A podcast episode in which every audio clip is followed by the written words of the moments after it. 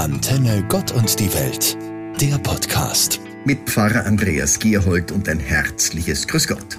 Wer heute am Sonntag in einer Messe oder in einem Abendmahlsgottesdienst war, hat an der Communio teilgenommen. Das ist die Gemeinschaft der Mitfeiernden.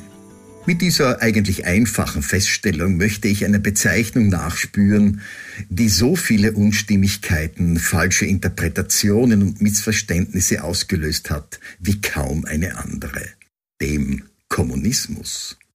Dieses Wort hat seine Wurzeln in diesem alten lateinischen Ausdruck communio, bedeutet Gemeinschaft.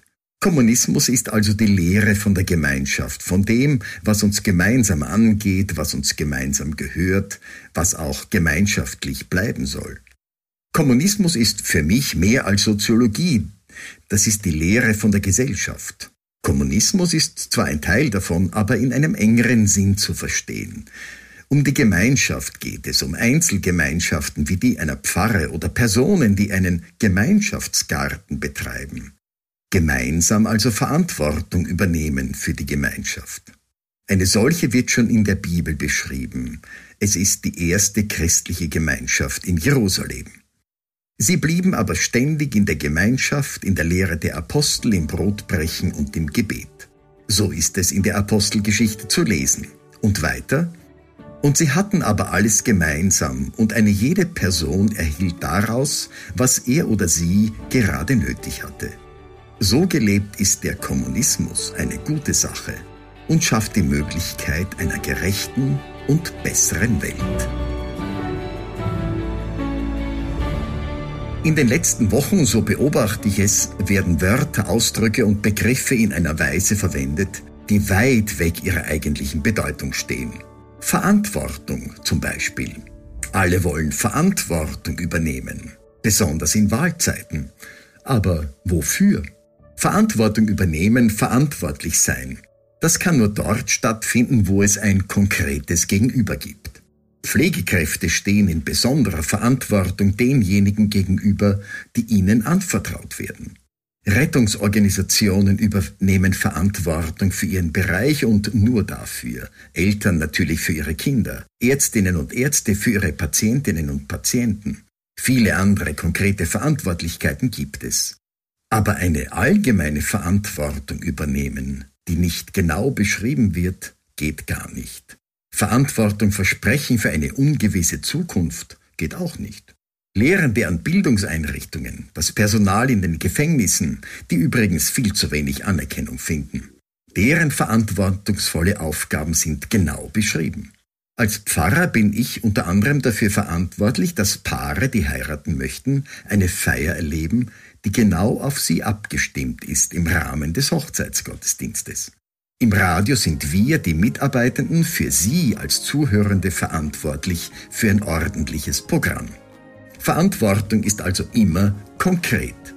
Sie zeigt hoffentlich Wirkung, unterstützt das gemeinschaftliche Leben und darf nicht missbraucht werden. Sie gehört zu den Lebenssäulen, die Halt geben. Gehen wir sorgsam damit um.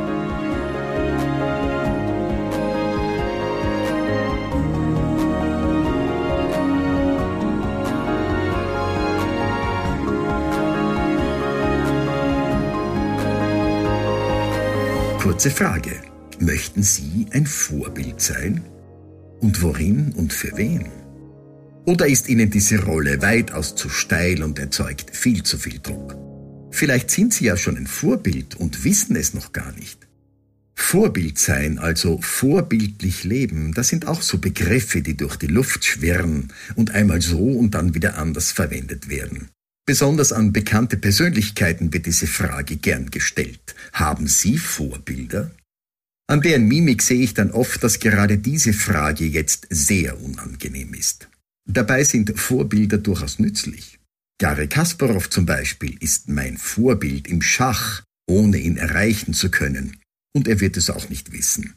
Mein Nachbar beim Viererschnapsen ist auch ein Vorbild. Und der weiß es auch nicht.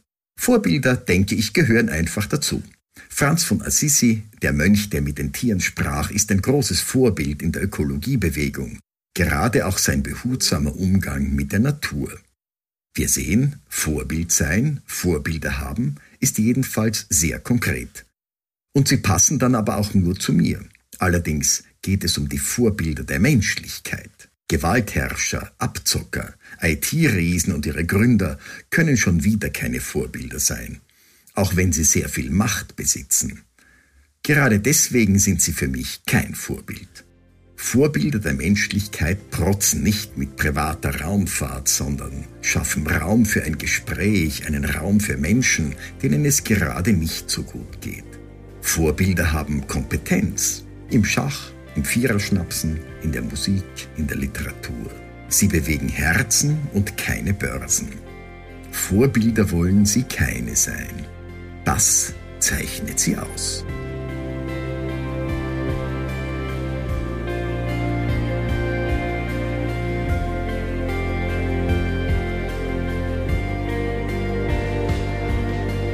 Kennen Sie noch das alte Lied von Herbert Grönemeyer, Kinder an die Macht? 1986 schon veröffentlicht, feiert in diesem Jahr also sein 35-jähriges Erscheinungsjubiläum. Aber abgesehen davon, es ist ein ganz wunderbares Lied über die Machtbegrenzung, über Machtgefahren, über Machtmissbrauch. Dabei ist Macht haben ein zunächst durchaus wichtiger und das Leben bejahender Ausdruck. Denn Macht haben, mächtig sein kann auch bedeuten, etwas sehr gut können, viel davon zu verstehen. Albert Einstein war sicher mächtig, weil er sich in Dimensionen hineindenken konnte, die unser einen schon in der mathematischen Konzeption zum Verzweifeln bringt.